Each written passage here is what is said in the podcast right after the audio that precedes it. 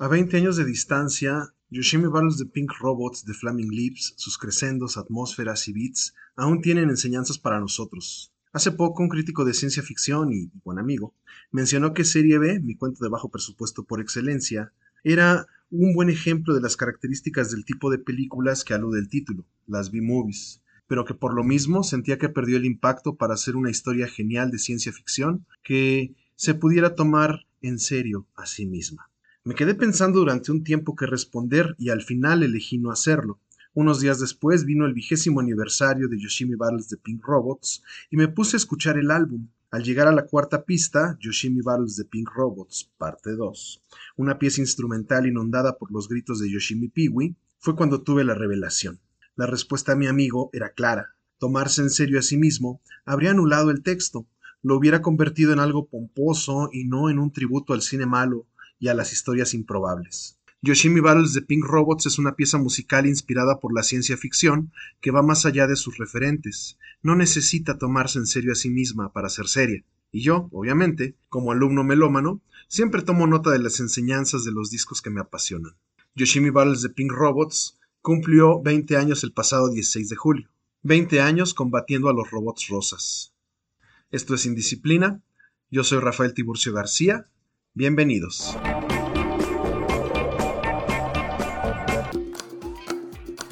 Romper una pauta es ampliar un horizonte. Indisciplina. La desobediencia es ahora una virtud. Desviarse del camino marcado también es explorar rutas insospechadas. Indisciplina.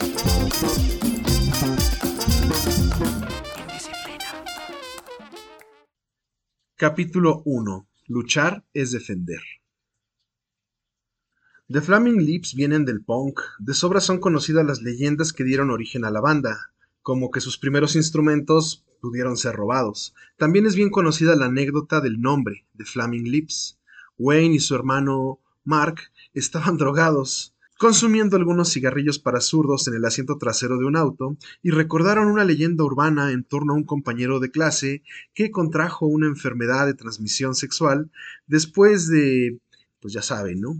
Después de un cunilingus de una chica con herpes labial. De ahí surge el nombre, The Flaming Lips. Bueno, eso cuenta la leyenda. Tras la salida de Mark Coyne de la banda, Wayne se volvió vocalista. En 1989 se unió el también eh, guitarrista Jonathan Donahue. Eh, esto fue en 1989 y bueno, este mismo músico Donahue eh, años después fundaría la mítica Mercury Rep. Tras esos años de música punk independiente con letras llenas de alusiones a la sexualidad, a las drogas y a la violencia, vino el que podríamos considerar un primer disco serio, In a Price Drive Ambulance, y un primer contrato con Warner. En 1992 lanzaron Hit to Dead in the Future Head y en 1993 Transmission from the Satellite Heart, cuya canción She Don't Use Jelly los lanzó al mainstream. En 1995 lanzaron Cloud Stays Metallic, eh, pero no sería sino hasta el disco Saireka de 1997 cuando la música del grupo verdaderamente empezó a madurar gracias a la inclusión de temas más serios y empáticos en sus composiciones, a la experimentación musical y sobre todo a la ambición. Desde entonces se han convertido en una de las bandas más originales y arriesgadas de las últimas tres décadas, maestros de sonidos que van del punk a la psicodelia, pasando por el dream pop, el progresivo y el noise art rock, sus producciones han fluido por diversos estilos musicales sin permanecer demasiado tiempo en ninguno. Una banda cuyo impulso vital y creativo les ha permitido reinventarse y explorar nuevos sonidos sin estancarse en el proceso. Sin embargo, algo de aquel espíritu punk ha permanecido siempre con ellos, y era justo la mentalidad do it yourself la que los llevó a hacer un montón de propuestas extrañas que desembocarían en sus álbumes más aclamados, el barroco y popero Soft Bulletin de 1999, que supuso un cambio de estilo a pesar de que sus fans de antaño declararon que se habían vuelto invertidos o, bueno, con palabras más fuertes, tras afinar sus guitarras, ya saben eran los años 90. Posteriormente vinieron discos como At War with the Mystics, que recuperaba el espíritu de The Soft Bulletin y de Yoshimi. En 2009 lanzaron su disco doble Embryonic en el que vendría un cambio de estilo, un sonido más grave o, bueno, para ser precisos, más grueso, más denso y atmosférico, alejado de la propuesta electropop que caracterizó a sus producciones anteriores, cuyo sonido ya anticipaban en sus EPs y B-sides de la década de 2000 en el que combinaban la instrumentación dura con algunos de los rasgos característicos que los habían acompañado desde los 90, la teatralidad, y una estructura grandilocuente, como si se tratara de una space opera, en la estructura de sus discos. 2011 fue un año prolífico en el que estrenaron algunos de sus experimentos más memorables. Su obsesión por las posibilidades sonoras los llevó a estrenar un proyecto cada mes. Los resultados fueron interesantes, desde un EP con Neon Indian hasta cosas tan extrañas como Two Blobs Fucking, una canción repartida en 12 videos de YouTube que debe ser reproducida en 12 móviles simultáneamente.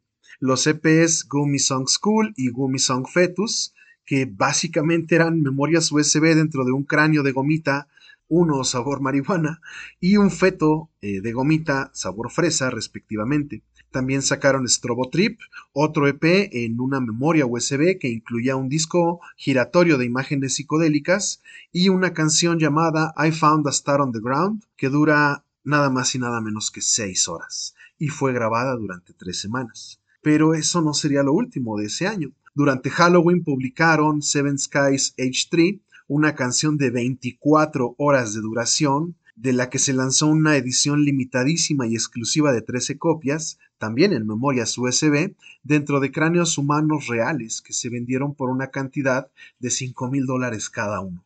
En 2012 rompieron el récord Guinness de la mayor cantidad de conciertos en 24 horas. Para 2013 siguieron la misma línea de Embryonic con su álbum The Terror. En 2017 vino Oxy Melody, más atmosférico, y finalmente en 2020 American Head, en el que vuelven a sus raíces melódicas, pero con todo lo experimentado durante la década de 2010. Simultáneamente colaboraron con diversos músicos y agrupaciones, realizaron álbumes tributo a Pink Floyd, a Beatles, a Nick Cave, grabaron temas para películas como Bob Esponja o El Hombre Araña 3 y estrenaron películas como Christmas on Mars, una película que va sobre cómo pasan la Navidad en una colonia de humanos establecida en Marte. Capítulo 2. ¿Eres alguna clase de hipnotista? De vuelta a Yoshimi Battles de Pink Robots, en el año 2000 empezaron las grabaciones del que sería su siguiente álbum. Tardarían dos años en afinarlo, pero contaban con todo el bagaje de los dos discos anteriores. Por un lado, el perfeccionismo armónico y la producción impecable de The Soft Bulletin, que en su momento fue comparado con Pet Sounds de los Beach Boys o Deserter Songs de Mercury Rev de apenas un año antes, y el impulso experimental de Sairika, álbumes hermanados por un perfeccionismo en el estudio de grabación y a cuyos elementos añadieron su propia visión, infantil, lúdica y desparpajada, de la música electrónica y en la que también sustituyeron la batería saturada de Steve Drods por beats y cajas de ritmos de la época, típicamente noventeros. Cohen habló sobre inspirarse en el pop, el rap y el rhythm and blues convencionales del momento, algo que es muy común ahora, pero que era radical en esa época, siendo considerados una especie de reverso relajado de Radiohead. Incluso ellos decían, The Flaming Lips are not Radiohead. Las canciones del álbum fueron grabadas en Tarbox Road Studios, Casadaga, New York, de junio de 2000 a abril de 2002, y el disco fue lanzado el 16 de julio de 2002, producido por los propios músicos de la banda y sus productores de cabecera, Dave Friedman y Scott Boker, para Warner Records. Tras las sesiones de grabación, Wayne Coyne a menudo manipulaba los sonidos, los ritmos, los efectos, a la manera de The Beatles, al grado que cuando le preguntaban a Coyne qué instrumento tocaba, él solía responder el estudio de grabación. Yoshimi en sí fue un álbum de mucha experimentación creativa, pero poca experimentación técnica. Para este momento la banda ya había explorado bastante en sus búsquedas sonoras del momento. El disco cuádruple Sairica representó la primera preocupación seria de la banda por expandir sus conceptos musicales de una simple escucha hasta una auténtica experiencia atmosférica. El experimento requería que los cuatro discos compactos se reprodujeran simultáneamente en cuatro reproductores para escuchar el sonido proveniente de ocho bocinas. La música incorporó tanto elementos musicales tradicionales como sonidos encontrados y música concreta. Para The Soft Bulletin, la banda experimentó la limitación de llevar el sonido logrado en el estudio a los conciertos. Para mejorar la experiencia de los asistentes y reproducir con precisión el sonido del álbum, idearon un concepto llamado concierto con audífonos, instalando un transmisor FM de baja potencia. También habían realizado ya experimentos en estacionamientos, en el que reprodujeron cassettes desde 40 autoestéreos de automóviles. Las primeras veces que llevaron The Soft Bulletin a conciertos utilizaron música pregrabada para completar las partes orquestales, y no fue sino hasta 2019 que pudieron presentar el álbum en vivo con la Orquesta de Colorado. Todas esas experiencias ya habían sido interiorizadas al momento de iniciar las grabaciones de Yoshimi Battles de Pink Robots y serían desplegadas nuevamente en este álbum. Para el arte conceptual, inventaron una estética única e infantil de pinturas al óleo llenas de color, como ya habían hecho para sus álbumes anteriores. Esta estética y conceptualización visual particular distintiva para cada álbum, se volvió también una especie de sello para los siguientes discos. En el caso de Yoshimi, una paleta de colores rojo, naranja y blanco sobre pinturas coloridas de trazo grueso y pinceladas pequeñas, repetitivas y llenas de textura. En la portada del álbum, diseñada a partir de una serie de pinturas realizadas por el propio Winecoin, el amarillo del vestido de Yoshimi contrasta con su sombra, convirtiéndola en el punto focal. Esta sombra conduce al robot rosa que domina la mayor parte del espacio, y en dos de las esquinas de la imagen, dos sombras triangulares crean una sensación de movimiento y tensión. Capítulo 3. Y hay cosas que no puedes evitar. En varias ocasiones Wayne Coyne ha declarado que, contrario a lo que muchos piensan, no era de ninguna manera un disco conceptual cuando lo hicimos tal como dijo en una entrevista que le hicieron para el San Diego Union Tribune en 2007, a propósito del inminente lanzamiento del musical Yoshimi en Broadway. Para esta puesta en escena, que por cierto es considerada un fracaso, Coyne mencionó que la primera canción que escribieron se basó en la muerte de una amiga japonesa de la banda que murió de cáncer. Esto llevó a que las decisiones creativas de los encargados del musical convirtieran a los robots rosados en alegorías de la lucha contra el cáncer y si bien es una lectura válida, quizá no era lo que tenía en mente la banda cuando lo hizo. La otra parte del concepto vino de las grabaciones de Yoshimi Piwi, baterista del grupo japonés Boredoms. Ella hizo la pieza instrumental posteriormente titulada Yoshimi Battles de Pink Robots Parte 2, en la que grita y maulla como si luchara y se desgarrara de dolor. Los gritos les hicieron imaginar a, a Wayne y a compañía una lucha robots, precisamente. Y esto terminó dando el concepto de un par de canciones que finalmente influyó al conjunto. De inmediato pensé, maldita sea, dijo Wayne Coyne. Realmente me gusta eso. Es un título genial porque implica toda una historia. Pero no era este concepto infantil el que articulaba las canciones y el tema de la producción, Junto a esos personajes coloridos y jubilosos subyacía una carga melancólica en las letras. Chris DeVille de Stereogum lo disecciona a detalle, aunque quizá con demasiada seriedad. Parecían caricaturas vivientes, y más al cantar lo que podría ser la trama de un anime. Sin embargo, la mayoría de las veces, el circo psicodélico de los Lips era una forma en que Coin se enfrentaba a experiencias de la vida real intensamente pesadas. Si sus canciones se unieron en torno a un conflicto central, no fueron los robots rosas, sino la lucha por la esperanza frente a la desesperación. Desde nuestra perspectiva como oyentes, toda esta combinación es un buen recordatorio para no tomarnos demasiado en serio a nosotros mismos. Salvo la alegre Yoshimi Battles de Pink Robots parte 1, las canciones aullan sobre el dolor de la angustia, el costo del perdón, la búsqueda de significado y la amenaza de que la vida nos pase de largo. La misma voz de Coin suena cansada y deprimida, incluso cuando toma un giro inspirador hay un destello de tristeza en su voz. Esta especie de reflexión existencial electroorgánica comprende la mayor parte del álbum y este a su vez se divide claramente en dos secciones. Las primeras cinco canciones grabadas intencionalmente sin cortes entre ellas, como si contaran la historia de Yoshimi, y la segunda parte en cambio que consiste en canciones sueltas que abordan el resto de los temas cada una por su cuenta como si fuera más bien una colección. Capítulo 4. Las canciones. One More Robot, Sympathy 3021, cuenta una historia sencilla de un robot que empieza a sentir amor y a preguntarse si eso lo hace humano. Ego Tripping at the Gates of Hell va sobre lo que se pierde en el camino. En alguna parte dice, estaba esperando el momento, pero el momento nunca llegó. Todos esos millones de otros momentos simplemente se estaban escapando. Mientras, en It's Summertime, trata de aprender a ver lo bueno en el mundo, como cuando dice, mira afuera, sé que reconocerás que es verano. Y mientras la canción avanza, los efectos electrónicos imitan el canto de los pájaros. La producción en esta canción es absolutamente vitlesca y recuerda irremediablemente a Tomorrow Never Knows del Revolver. En estas tres melodías, las líneas del bajo melódicas de Michael Evans se mantienen siempre en primer plano como un sello más del sonido del álbum. Are You Hypnotized es una canción que lamenta la pérdida de la intimidad entre dos amantes. En algún momento menciona, creí reconocer tu rostro entre los extraños, pero soy yo el extraño entre los que se reconocen. ¿Qué es esto? ¿Eres una especie de hipnotista lanzando sus poderes?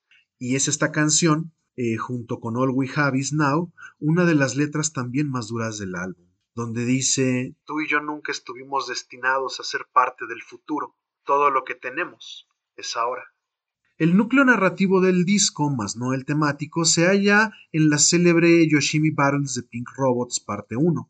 Su tono alegre, simplón y festivo, su guitarra acústica y sus sonidos computarizados parecen ponernos frente a la trama así de un anime sin embargo, la seductora idea de conectar temáticamente todas las canciones con esta historia rápidamente se desmorona cuando se escucha el resto del álbum. Si bien esta canción sintetiza el tono que musicalmente buscaban, el balance eh, entre las letras, letras como esta, que dice, ya saben, ¿no?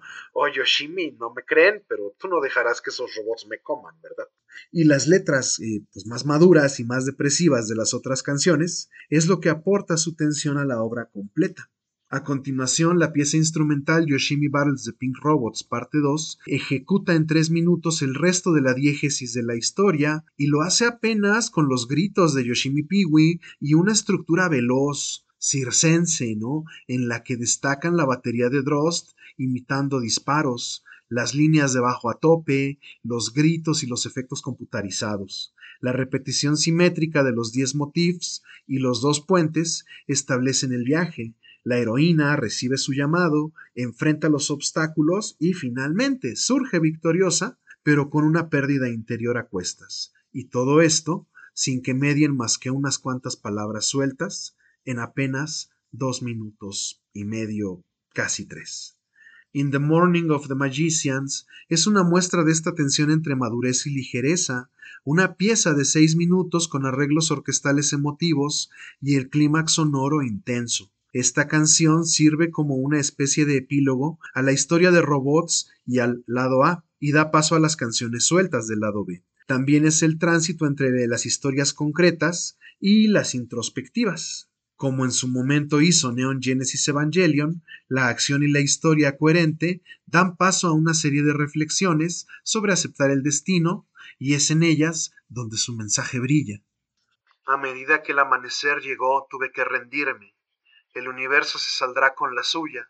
Es demasiado poderoso para dominarlo. Vaya.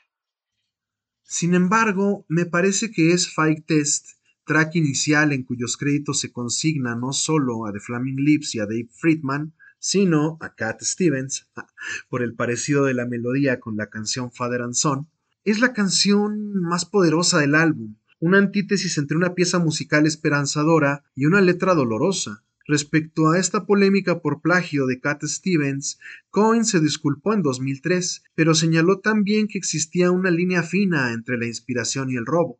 Finalmente, Fight Test desarrolla sobre una línea melódica similar a la de Father and Son todo un despliegue de recursos técnicos y creativos que premonizan el resto del álbum, una serie de percusiones saturadas, sello distintivo de Steve Drotz, beats de rap, efectos de estudio, sonidos electrónicos y de ciencia ficción, cajas de ritmo y por supuesto coros angelicales. Y a la teatralidad de la música se suma la letra que eleva exponencialmente la perfección de la pieza.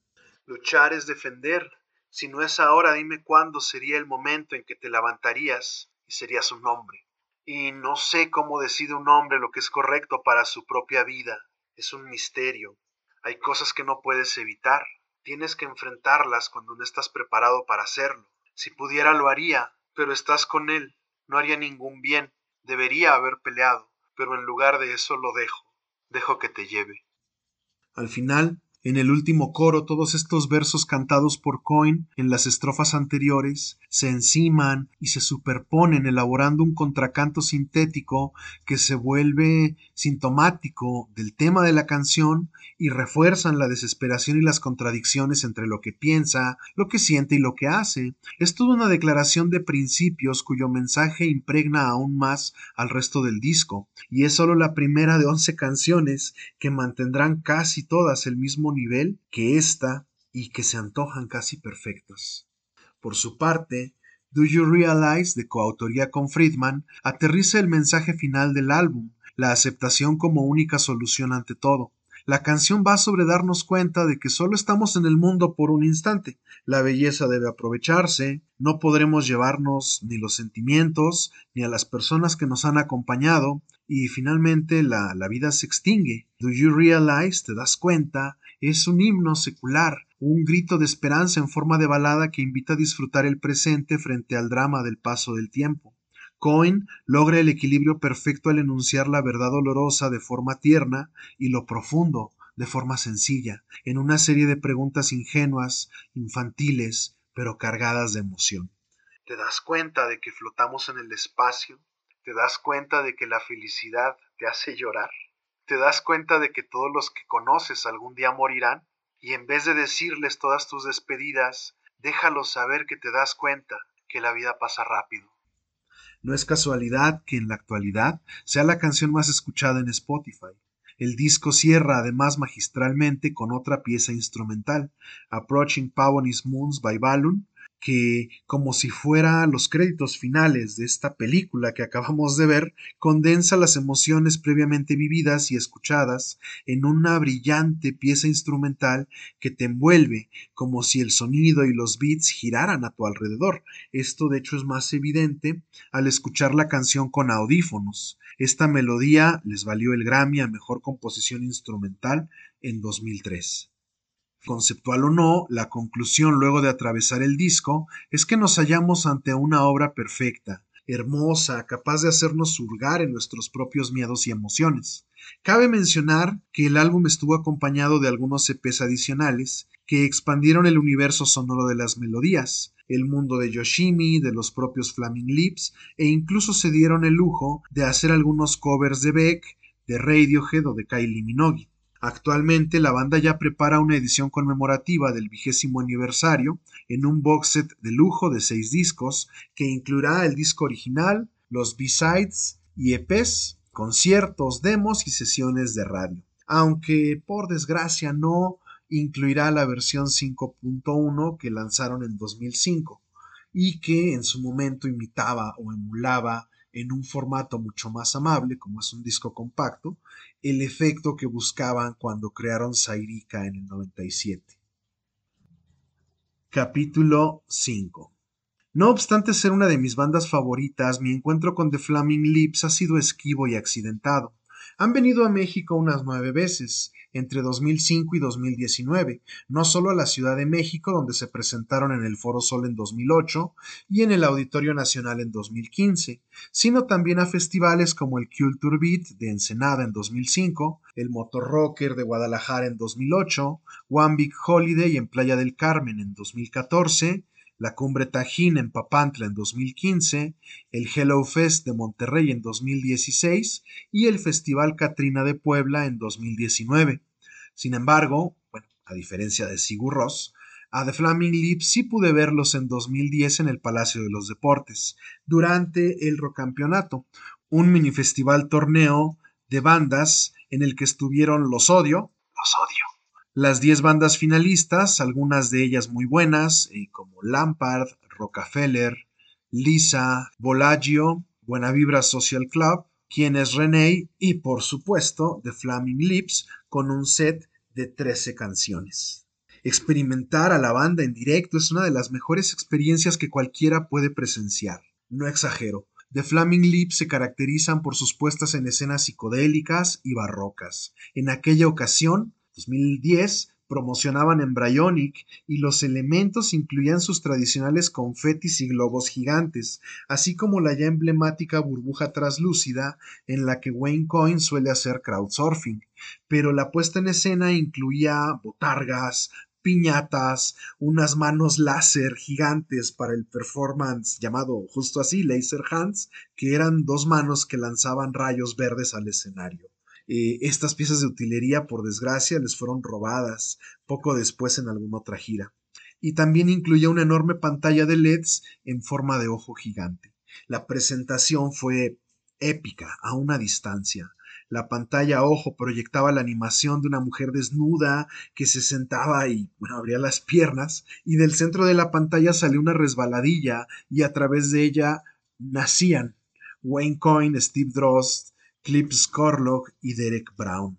Más que un concierto, The Flaming Lips ofrece una experiencia sensorial absoluta, una puesta en escena que además de una escenografía y utilería de ensueño, incluía un séquito de los propios espectadores, vestidos todos de naranja y bailando a los costados, en medio de una interacción con el público que incluía disparos de confeti, globos gigantes, explosiones, luces estroboscópicas y, bueno, hasta un gong.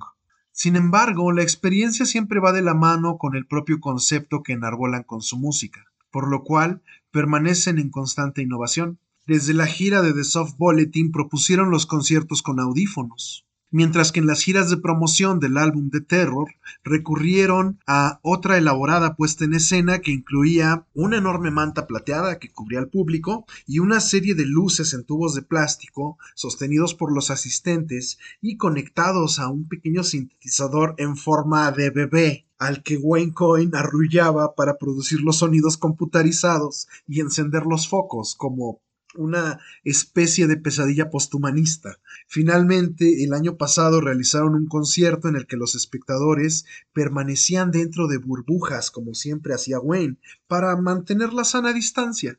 Y esto, bueno, es consignado en un documental que está próximo a estrenarse a finales de 2022.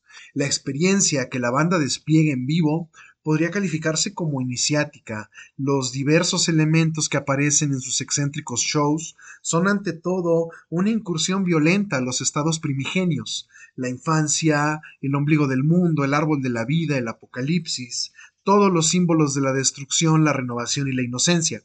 Sus globos, serpentinas y confetis parecen avanzar tan lento como sus canciones, como células que se replican o como embriones en una placenta. Y son también un espectáculo pues, para niños, además, ¿no? O bueno, más bien para los niños que aún viven en nuestro interior y se emocionan con el poder que la música aún nos despierta. Capítulo 6 para mantener su vitalidad, ha sido fundamental para ellos la reescritura de álbumes completos como el Dark Side of the Moon, el Sgt. Pepper, In the Court of the Crimson King. También han mantenido una serie de colaboraciones importantes con numerosos músicos, entre ellos Miley Cyrus, Chemical Brothers, Keisha, Mick Jones, Bon Iver, Tame Impala, Nick Cave, My Morning Jacket, Karen O, Neon Indian, o Yokono, pero también con otros músicos menos conocidos, directamente indies o under como Phantogram, Pacifer, Fever the Ghost, The Autumn Defense, Henry Rollins, Stardead and the White Dwarfs, Boredoms o Peaches. Algunos consideran que la banda ahoga su propio legado con tantos experimentos y propuestas infantiles que no se toman en serio a sí mismas, como mencionábamos al principio, con discos que duran 6 o 24 horas y se venden en ediciones limitadas de fetos de gomita y cráneos humanos. Pero a mí no me parece que lo sea.